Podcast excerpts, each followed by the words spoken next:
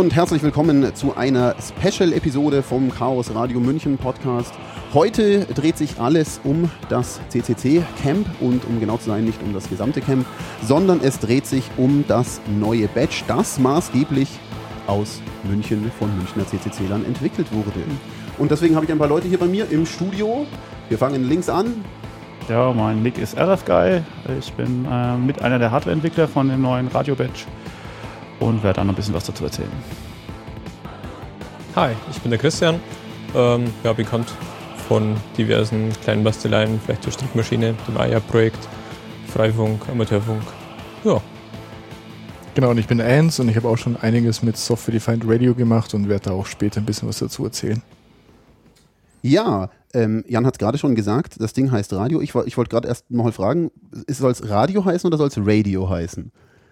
Ja, das ist jetzt natürlich Sache, in welcher Sprache man es ausspricht. Also es ist ja so, wir haben das, äh, es ist Radio mit einer 1 drin statt dem I, weil wir hatten ja vor vier Jahren die Rocket und die hatte eine 0 drin. Also das ist jetzt das zweite Batch, was wir gemacht haben. Also in vier Jahren wird eine 2 drin sein wenn du sagst, das zweite Batch, ähm, da wäre jetzt mal überhaupt mal eine Frage, was soll der Zeug mit Also ich komme aus einer äh, analogen Welt früher, bevor ich mit dem CCC in Kontakt war, war für mich ein äh, Badge ein Namensschildchen bei so einer Konferenz, dass man sich halt irgendwo hingepinnt hat. Damit hat es jetzt ja irgendwie nicht mehr sehr viel zu tun. Ja, also das ist jetzt natürlich schon eine sehr weite Ausholung. Aber Im Prinzip hat das angefangen, dass irgendjemand mal gemeint hat, so als Konferenzgoodie gibt es halt so ein Badge, wo man auf einem Display einen Namen anzeigen kann. Das ist auf jeder größeren Hacker-Konferenz, die es eigentlich jetzt gibt, wird halt so ein Badge gemacht. Äh, vor vier Jahren wurde halt hier in München das Rocket Badge gemacht. Das heißt, so war es die Form der Ferry das Rocket hat, äh, war so ein kleines Experimentierboard mit einem kleinen Handy-Display drauf, einem Joystick und man konnte so Extension-Ports, konnte man ein bisschen steuern und ein kleiner ISM Funkchip war drauf, die also ein kleines Mesh-Netzwerk gebaut haben. Es wurde die Uhrzeit verteilt, die Highscore der Spiele, die da drauf waren. Und das neue Badge ist dann letztendlich dasselbe Projekt, aber in einer anderen Form. Ja, dasselbe nicht. Also wir im Prinzip, wir haben halt wieder überlegt, letztes Jahr ähm, können wir wieder ein Badge machen für das Camp. Und da war es halt so, ja, aber sowas Langweiliges. Also es gibt jetzt halt sehr viele Namensbadges mit so ein bisschen Funktion drauf. Und dann kam halt irgendwann in den Raum, dass wir ein Software-Defined Radio bauen, ähm, weil wir hier in München halt sehr viel damit machen. Und dann habe ich mal so gemeint, lass uns doch das HKF nachbauen. Okay, Moment, langsam. Software-Defined Radio sollte man vielleicht einmal kurz erklären für unsere noch nicht ganz so technisch versierten Zuhörer. Ja, Software-Defined, wie der Name schon sagt, also die Software definiert die Funktionalität. Ähm, früher hatte man quasi eine analoge Schaltung, die definiert hat, was das Gerät tatsächlich macht. Also klassisches Beispiel, irgendein FM-Radioempfänger, der kann dann wirklich auch nur auf den Radiofrequenzen Radio empfangen. Und äh, seit einigen Jahren oder sogar also Jahrzehnten äh, ist dann schon langsam die, in die Mode gekommen, dass man die Hardware universell macht. Vielleicht sogar ziemlich breitbandig, also auf einem großen Frequenzbereich. Und dann die Software, die auf einem Chip, einem Prozessor läuft, dann äh, entscheidet, was das dann äh, ähm, tatsächlich ist. Also grob gesagt kann das Teil dann ein Radioempfänger sein, es kann ein Handy sein, es kann ein GPS-Empfänger sein. Das heißt, letztendlich ist es ein Funkgerät, das ich auf allen Frequenzen einsetzen kann? Ja, so kann man es grundsätzlich sagen, ja. Okay, ähm, alle Frequenzen heißt wirklich, ich kann damit von Satellitenkommunikation bis hin zu meinem Funkmikrofon alles empfangen. Ja, ich denke, also was man so als Normal-User so kennt in seinem alltäglichen Leben, ähm, wird damit eigentlich ziemlich alles abgefrühstückt. Ähm, was wir jetzt hier gebaut haben, äh, ähnelt, wie Jan schon sagte, ziemlich dem HKF. Ähm, das hat so einen Frequenzbereich von einem zweistelligen Megahertz-Bereich bis hoch zu 4 oder 6 Gigahertz. Und wer sich ein bisschen damit auskennt, also UKW-Radio ist bei 100 Megahertz rum, irgendwelche ähm, Funkmikrofone äh, 400, 700 Megahertz, ähm, GPS 1,2 Gigahertz und WLAN 2,5. Okay, also das also alles mit drin. Circa alles mit drin, genau. Okay. Und ähm, wenn ihr schon mit dem, mit dem HKF äh, jetzt mehrfach äh, vergleicht, ist das dasselbe oder kann es mehr? Mm, Erstmal muss man sagen, es, also in der Szene, die sich damit beschäftigt, war, ähm, als das HackF rausgekommen ist, das ein ziemlicher Hammer, weil es einfach äh, sagen wir, für, für einen bezahlbaren Geldrahmen äh, ziemlich viel Funktionalität geboten hat. Also SDRs gab es für Consumer auch vorher schon zu kaufen, aber nicht mit der Bandbreite. Und ähm, also nicht mit der nutzbaren Frequenzbereich und nicht mit der Bandbreite. Das heißt, ähm, wenn ich auf einer bestimmten Frequenz bin, kann ich quasi zu einem Zeitpunkt eine bestimmte Bandbreite an Frequenz mir anschauen oder damit arbeiten. Und ähm, als es rauskam, war das schon ziemlich, naja, revolutionär, dass man es für, für das Geld in, in einer, in einer Consumer-Variante haben kann. Und ganz groß rübergeschwappt ist das dann eben auch in den Amateurfunkbereich, weil das dann natürlich auch Einzug hält in den letzten Jahren.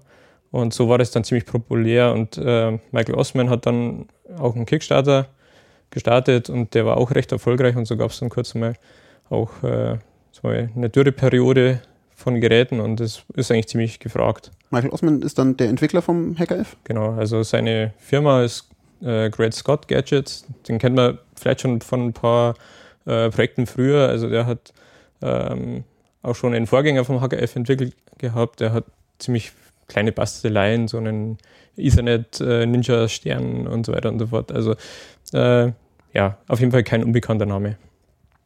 Okay.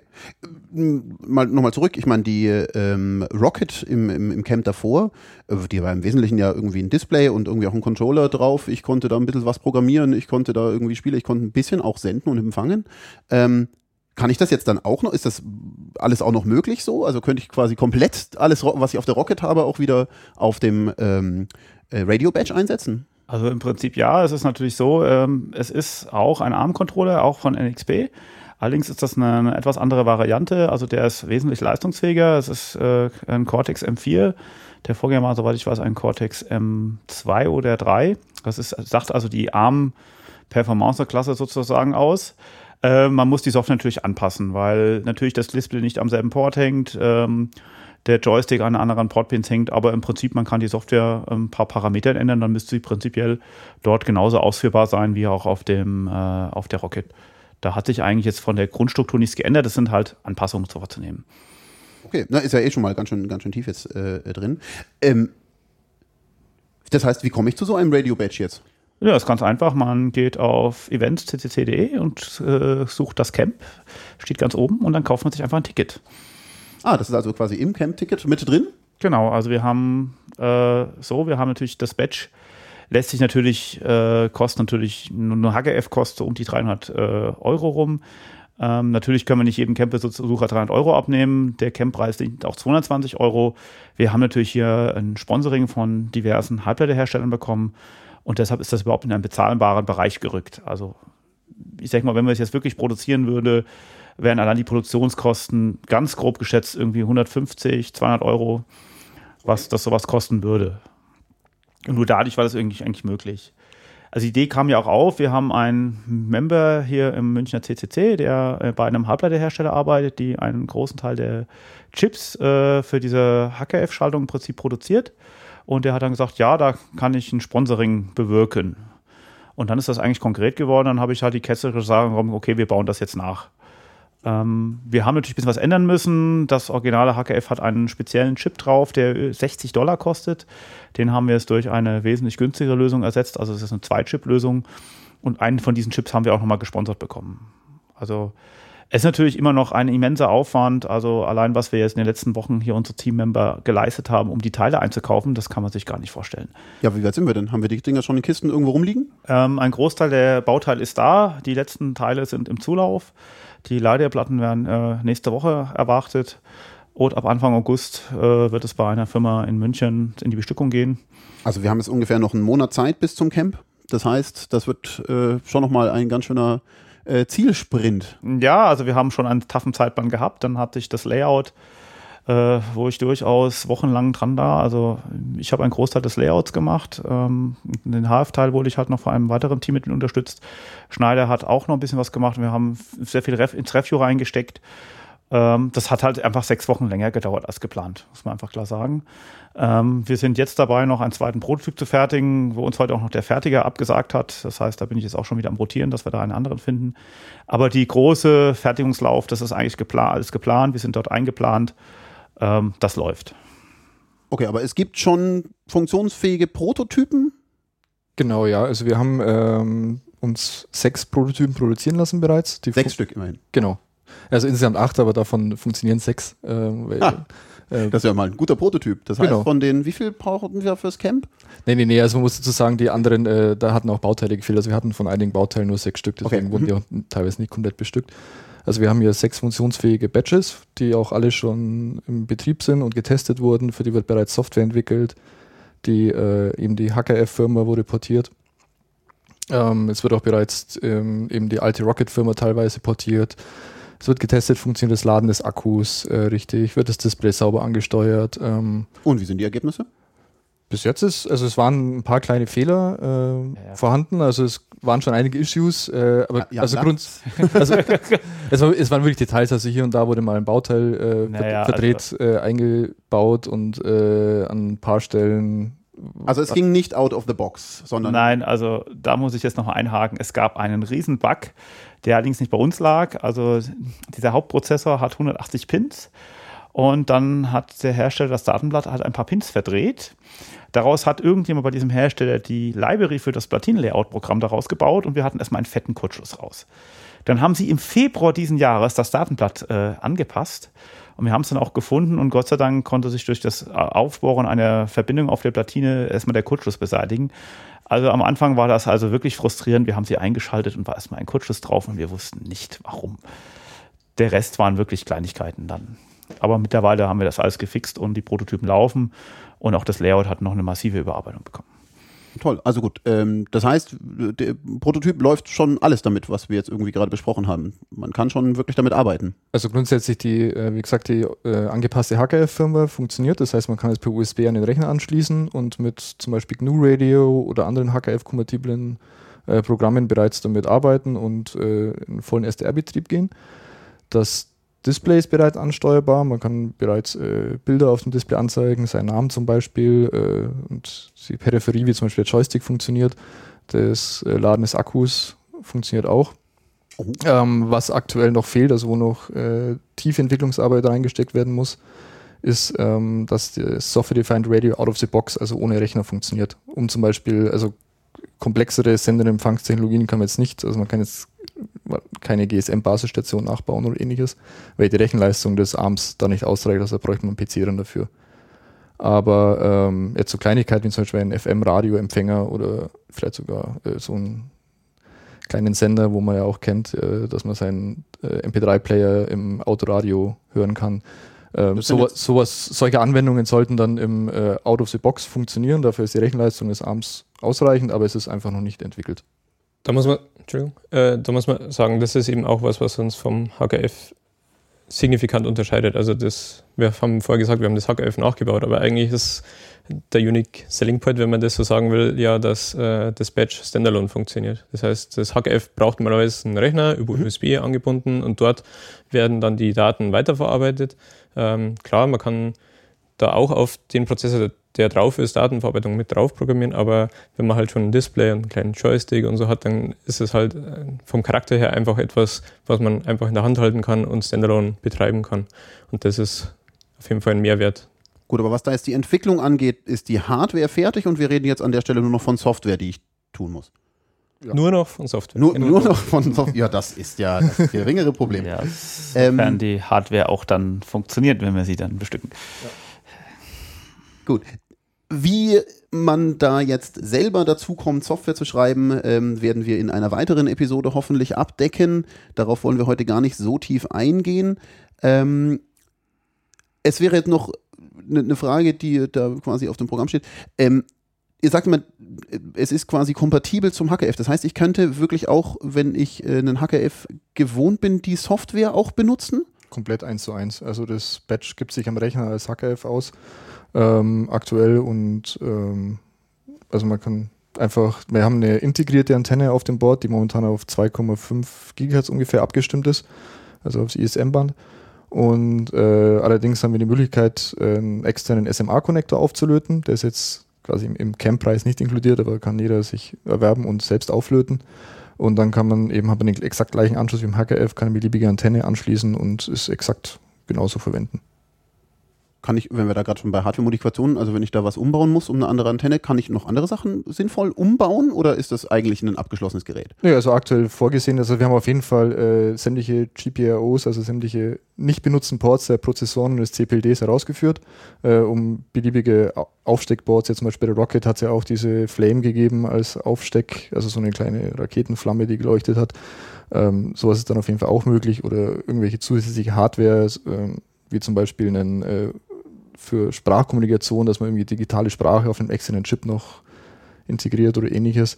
Genauso wie wir, ähm, wir haben für die mittlerweile bekannten WS2812 LEDs, ähm, die quasi digital ansteuerbar, haben wir schon auf der äh, im Design vorhandenen Antenne äh, die Pads vorgesehen, dass man da sich sechs oder sieben der LEDs auflöten kann und dann zum Beispiel visualisieren kann, ja, die leuchten jetzt alle rot, wenn, wenn wir senden und grün, wenn was empfangen wird. Also das ist jetzt, sind jetzt Dinge, die sind jetzt standardmäßig nicht bestückt, aber die kann jeder sich gerne selbst bestücken. Also ich habe da jede Menge Erweiterungsmöglichkeiten und wenn ich ein bisschen Kreativität rangehe, kann ich was tun. Genau. Gut. Kleiner Kommentar vielleicht noch. Also das, was man auf den Fotos sieht und als vermeintliche Antenne zu erkennen ist, ist nicht die wirkliche Antenne. Ähm, da haben uns schon einige Leute gefragt, was denn damit ist und das bricht doch bestimmt ab und ähm, ist ein reines Designobjekt, wo diese LEDs aufzulöten sind. Also die PCB-Antenne ist woanders und bricht hoffentlich nicht ab. Ja, sie hat es relativ robust herausgestellt. Also was geplant war, was sich leider aus Zeitgründen und weil ein wichtiger Chip abgekündigt worden war, nicht mehr hinbekommen hat. Was ich aber noch realisieren werde, ist ein Board, wo man das Radio quasi aufsteckt. Dort nochmal ein 1 Watt Breitbandverstärker drauf ist, ein Raspberry 2 zur Dekodierung der IQ-Daten, also das Software Defend Radio Dekodierung auf einer leistungsfähigen Plattform, die auch nur knapp 40 Euro kostet.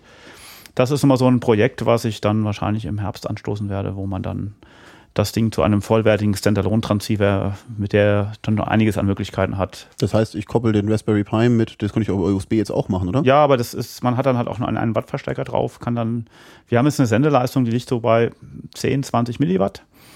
Und mit einem 1 Watt äh, Verstärker hat man dann schon eine wesentlich größere Reichweite und kann dann schon interessanten Sachen auch im Amateurfunk machen was dann funktioniert.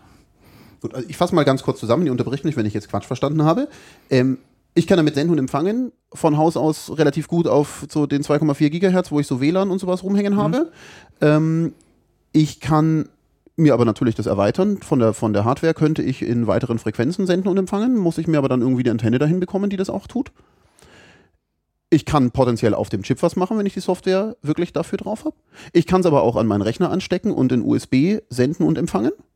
Also das heißt wirklich mit großer, angenehmer Software und Dekodierung und im Zweifel sogar tatsächlich, wenn da Krypto oder sonst was passiert im Digitalen, könnte ich das potenziell da auch tun. Mhm. Gibt es alles ja. schon? Gibt es einige Projekte, ja. Gibt es einige Projekte? Äh, Habe ich jetzt was vergessen? Ja, was auch ein nettes Feature ist gegenüber dem HKF, wir haben zwei USB-Buchsen drauf. Man kann zum Beispiel ein Android-Device mit einem sogenannten USB-OTG-Kabel anschließen, kann dort auch eine SDR-Software drauf laufen lassen und an den zweiten USB-Anschluss kann ich so noch so eine Powerbank anstecken. Dann habe ich wirklich ein mobiles Setup. Ähm, wir haben zwar einen Akku dabei, aber der ist natürlich im Radiobetrieb, äh, braucht dieses äh, schon einiges an Strom. Da ist die Ausdauer halt nicht so groß. Also ich kann auch die SDR-Software auf meinem Android-Tablet nutzen Genau. Und mhm. das ist ja großartig. Davon habe ich noch eins rumliegen, das ich nicht brauche. Genau, also das ist, da gibt es halt gibt's auch, ich weiß nicht, die äh, GNU-Radio-Kollegen, gibt es auch eine GNU-Radio für Android oder? Äh, es ist nicht direkt GNU-Radio, mhm. gibt es nicht, aber es gibt ähm, bereits also ähm, Spektrum-Analyzer gibt es für Android, also wo man quasi dann schon mal sagt, okay, äh, wird auf dem kleinen äh, Display, das wir auf dem Radio drauf haben, ist mir jetzt zu klein. Ich habe jetzt mein großes Tablet und ich möchte da das komplette Spektrum mir anschauen. Da gibt es dann bereits Software, wo man direkt das HKF oder eben dann unser Radio-Badge äh, per USB on the go ans Android-Handy oder Tablet anschließen kann und dann sich die um, umherschwirrenden Funkwellen visualisieren kann. Ähm, jetzt wäre für mich so eine Frage, also ich kriege es letztendlich beim Camp am ersten Tag in die Hand gedrückt am Eingang. Ja, genau. Wie, wie ein mhm. Eintritts, äh, nee, also ja, wie ein Namensschild. Ja. Ähm, wo mache ich mich vorher schlau? Äh, jetzt, wenn ich schon vorher irgendwie mich vorbereiten will, was entwickeln will, schon die Hardware mitnehmen will, finde ich auf dem Camp die Infrastruktur, um irgendwie da Hardware-Basteleien zu machen. Verkaufen mir da Leute LEDs oder muss ich das alles mir vorher überlegen? Und wo finde ich die Infos? Na, wir haben natürlich ein Wiki, das sich unter Radio, wie gesagt, Radio mit einer 1 statt einem i.de befindet. Da wird man auf das Wiki verlinkt. Im Wiki ist auch der Link auf das GitHub, äh, wo alle Dokumente, alle Daten, alle Software-Steps, alles hinterlegt ist. Man, es ist ein Open-Source-Projekt, man findet alle Informationen dort. Ähm, Bauteile habe ich jetzt schon größtenteils eingepflegt, also da wird es mit Bestellnummern alles zu finden sein. Äh, steht auch aus dem Wiki und ich werde versuchen, noch eine kleinere Anzahl an äh, Kits für Leute, die das nicht vorher schaffen, äh, noch zu bestellen vorher, dass man vor Ort eine, aber das werden nicht Unmengen sein, ich kann nicht 4.500 SMA-Buchsen bestellen. Das springt dann auch irgendwann in den finanziellen Rahmen, wenn ich da 4.500 mal 5 Euro ausgeben muss. Ähm, Ein kleiner Pro-Tipp noch, bringt Micro-USB-Kabel mit. Ja. Also wer das nicht äh, im Haus in großen Mengen dabei hat, aber da wäre auch eine gute Frage, also einen größeren Posten werde ich da auf dem Camp wahrscheinlich auch nicht finden. Ja, also ich weiß, also auf dem letzten Camp bei Rocket gab es eben einen gewissen Engpass. Äh, das war damals auch noch nicht so üblich. Also Micro-USB ist da gerade erst gestartet. Ich denke, ich werde mal so eine 50er-Schachtel mitnehmen irgendwo, aber bringt sie mit. Also normalerweise jedes Android-Telefon hat eigentlich dieses Kabel dabei. Also man sollte es eigentlich eh haben mittlerweile. Ja, großartig. Jetzt was mich noch sehr interessiert, ähm, ihr habt vorhin mal gemeint, das Hacker F kostet irgendwas um die 350 Dollar. Ich kann mit dem Radio mindestens dasselbe.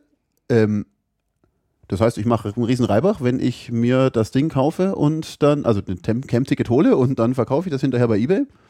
Genau, also da muss man jetzt mal zwei Dinge dazu sagen. Also wir hatten auch schon äh, auf Twitter und anderen Plattformen böse Stimmen bekommen, ja, das Camp-Ticket wäre so teuer, weil wir so ein teures Badge machen, weil das HKF kostet ja so viel. Äh, da muss man jetzt mal dazu sagen, dass äh, für die Camp-Besucher kostet dieses Badge nicht mehr, als das die Rocket gekostet hat. Sie ist ungefähr im selben Preisrahmen. Der Rest ist wirklich alles komplett gesponsert und von uns, äh, in, und die Arbeitszeit ist natürlich von uns komplett. Das muss man natürlich beim, beim Hacker-F sagen, der, der möchte natürlich mein Geld damit verdienen. Ähm, da, wenn jetzt jemand sagt, okay, ich kann damit jetzt überhaupt nichts anfangen, ähm, haben natürlich zwei Möglichkeiten. Entweder derjenige kann es gerne wieder zurückgeben an uns. Wir werden es dann an Hackerspaces oder äh, sehr interessierte Leute, die keine Möglichkeit hatten, zum Camp zu kommen, äh, kostenlos weitergeben. Die andere Möglichkeit wäre natürlich, wenn man jetzt sagt, ja, okay, ich möchte jetzt schon, äh, das Camp war so teuer, ein bisschen Gewinn machen, äh, kann es natürlich, wenn er es schon verkauft bei eBay, dann vielleicht netterweise einen Teil an den CCC zurückspenden. Oder sich beim nächsten Kongress des Bonus-Ticket genau. kaufen, wo man ja. ein bisschen mehr zahlt. Supporter-Ticket, ja. Supporter-Ticket, genau. Dass man es übrigens auch auf dem Camp machen kann. Wir haben Supporter-Tickets und Business-Tickets. Also wenn ihr plant, das Badge weiter zu verkaufen, dann kauft auch einfach ein Supporter-Ticket oder ein Business-Ticket. Und dann ist auch keiner böse, wenn ihr das dann verkauft. Ähm, abgesehen von den wenigen Leuten, die das dann auf Ebay verkaufen werden, wie komme ich an, den, an so ein Ding, wenn ich nicht aufs Camp gehe? Das muss man schauen. Also wenn es halt wirklich die Leute das so geil finden und nicht weitergeben, ähm, das kommt jetzt die Anzahl an. Ich habe mal geplant, äh, im September mal zu schauen. Also ich habe schon privat 30 Leute, die eins haben wollen. Wenn sich eine gewisse Menge, ich schätze mal so ab 100 Stück, lohnt sich das zu fertigen, dann werde ich dann nochmal eine Serie auflegen, wo dann Leute sich anhängen können. Aber das wird dann im September entscheiden. Details, Preise äh, kann ich jetzt noch keine Auskunft geben. Wir sind es so im Stress in Camp-Vorbereitung und das Batch zum Funktionieren zu bringen. Aber wenn entsprechend Interesse da ist, wird es dann nochmal einen Lauf geben, aber es wird nicht die Camp Edition sein. Das heißt, das schöne Grafikdesign, was dann auf dem Patch ist, das gibt es dann nicht mehr. Aber wir reden jetzt dann, also dann müsste man auch die gesamten Materialkosten zahlen und das heißt, das wird wahrscheinlich ähnlich teuer dann wie Das ist. wird wahrscheinlich sich im Rahmen von 150 bis 200 Euro bewegen. Das muss ich dann noch kalkulieren, also da soll jetzt nicht der große Gewinn mitgemacht werden, sondern es soll einfach sein für Leute, die keine Möglichkeit hatten, sich ein Badge äh, auf dem Camp zu besorgen dass dann halt nochmal welche nachproduziert werden. Das wird aber eine einmalige Sache sein. Es ist Open Source, es kann jeder sich die Leiterplatten fertigen lassen und selber bestücken lassen. Es ist alles offen. Das ist einfach selber nur. Bestücken, selber löten macht man nicht. Das ist schwierig mit einem 180 Pin BGA den da drauf zu bekommen. Aber wer will, kann natürlich selber die Initiative ergreifen. Ich baue das, dieses Teil noch. Das HKF war ja auch Open Source, da waren auch alle Daten frei verfügbar und das ist hier genauso. Also es wird einfach nochmal ein Service sein. Ja, wenn sich genug Leute Interesse, werde ich mir diese Arbeit nochmal antun äh, und den Stress, Bauteile zu beschaffen und so. Das ist, das kann man gar nicht glauben, was für ein Stress ist, für viereinhalbtausend Batches Bauteile zu beschaffen. Also, äh, Also noch ein Tipp alle für die. Händler in China durchtelefoniert. Naja, das Problem ist, in China wollen wir es halt nicht kaufen, weil wir halt auch Ware haben wollen, die sicher funktioniert. Aber äh, ein Tipp für die Zukunft, nehmt keine Bauteile von Xilinx, äh, weil die sind extrem schwierig zu beschaffen. Ah, also nicht, weil sie schlecht sind, sondern nur, weil man nicht rankommt. Ja, das war es halt. Das war auf dem äh, HGF drauf. Das ist dieser CPLD, der ein bisschen Bitbanging zwischen dem DAC, der ADC und dem ähm, ARM-Prozessor macht. Das haben wir halt aus Kompatibilitätsgründen draufgelassen. Und das hat sich nachher als sehr problematisch. Also die, manche Distributoren sind halt einfach arrogant, wenn man 4.500 Teile kaufen will, dann muss man halt mit 100.000 kommen, dann wird man ernst genommen.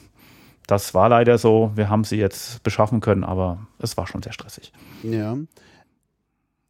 Also ich freue mich auf jeden Fall drauf, äh, das äh, am Camp zu bekommen. Ich bin gespannt, was die Leute daraus machen. Ähm, ich hoffe, dass wir in einer weiteren Episode jetzt eben dann noch drauf eingehen können. Wie komme ich da wirklich hin? Wie kann ich mir eine, eine Bildumgebung bauen, dass ich wirklich Software dafür machen kann? Was kann ich im Zweifel mit eben SDR-Software auf dem Rechner ähm, tun? Ähm, ich bin auch noch sehr gespannt. Ähm, man munkelt, es gäbe eventuell äh, auch noch eine sehr leichte Schnittstelle, um irgendwas zu machen. Also, dass ich eine Scripting-Plattform zur Verfügung habe, wo ich ähm, eben nicht dann gleich irgendwie mehr groß meine Sachen komplett bauen muss, sondern wo ich irgendwie recht leicht einfach Skripte irgendwie draufschmeißen kann, die auch was tun. Da ähm, bin ich gespannt, äh, wie weit das bis zum Camp dann alles auch ähm, entwickelt ist. Eine letzte Frage noch. Gab es noch irgendwelche anderen Kritiken? Gab es noch negative Stimmen? Nee, also die restlichen Stimmen waren eigentlich durchweg positiv, so wie ich es mitbekommen habe. Also auch generell, also was ich mitbekommen habe, wir haben mittlerweile auch hier auf dem ISC einen Channel, wo schon Leute fragen und Antworten geben. Das ist eigentlich sehr positiv. Noch ein kleiner Tipp für Leute, die es dann doch nicht schaffen, einen Badge zu bekommen. Es wird einen Talk auf dem Camp geben, der natürlich dann auch wieder ein Video verfügbar ist. Das wird wahrscheinlich am selben Tag oder am nächsten Tag auch verfügbar sein. Den machst du? Der macht, eh, macht eigentlich das Team, also es wird, werd ich sein, ähm, wer die Hardware erzählt, der Schneider, der im Prinzip Hardware und Software macht. Äh, eventuell noch unser Feldweg, das ist auch noch ein Hardwareentwickler und der SEC. Ähm, wir werden auf jeden Fall und hoffentlich schon die ersten Impressionen zeigen können, was wir so in den ersten zwei Tagen auf dem Camp schon gesehen haben, was wir gehört Da bin ich auch sehr gespannt, da freue ich mich sehr drauf. Und ähm, an der Stelle danke ich allen äh, Teilnehmenden, äh, die mich hier sehr umfangreich informiert haben über das neue Badge. Und ich danke allen Zuhörern äh, für das Interesse und ich hoffe, wir hören uns wieder in äh, einer kommenden Episode. Ciao. Tschüss.